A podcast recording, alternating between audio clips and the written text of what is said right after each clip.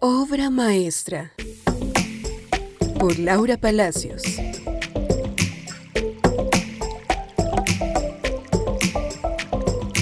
El barro o la arcilla que se usan en la alfarería en realidad no tienen mucho valor o belleza antes de ser procesados en las manos del alfarero.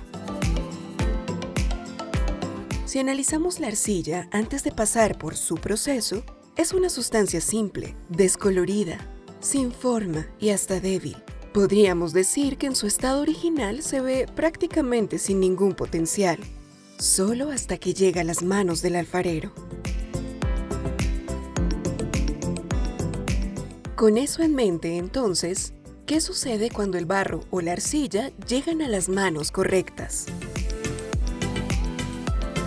Ese barro se puede convertir en la pieza más hermosa, valiosa y útil después de pasar por el proceso indicado en las manos del experimentado y talentoso alfarero. Cada pieza diseñada por él es diferente y cada proceso puede variar en longitud. Sin embargo, cada una de estas piezas es única y tiene una función específica.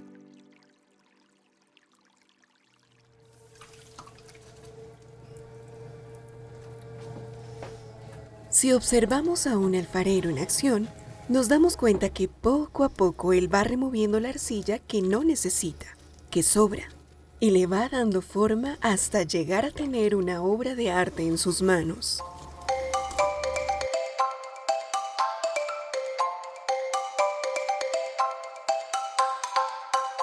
¿Acaso no puedo hacer yo con ustedes, israelitas, lo mismo que este alfarero hace con el barro?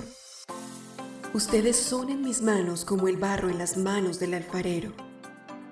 Yo, el Señor, lo afirmo. Jeremías 18:6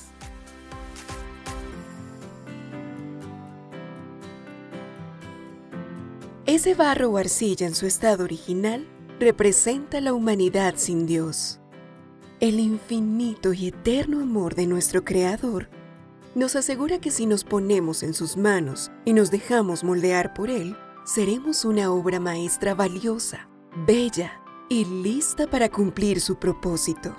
Puede ser que en el proceso sintamos dolor, incomodidad porque no entendemos la forma, pero esto es necesario para poder llegar a ser esa pieza clave en el reino de Dios.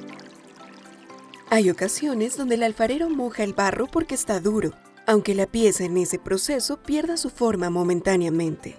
Si nuestro corazón se endurece, Dios derramará de su agua viva en nuestro corazón y continuará moldeándonos y dándonos esa forma perfecta que Él diseñó para cada uno de nosotros.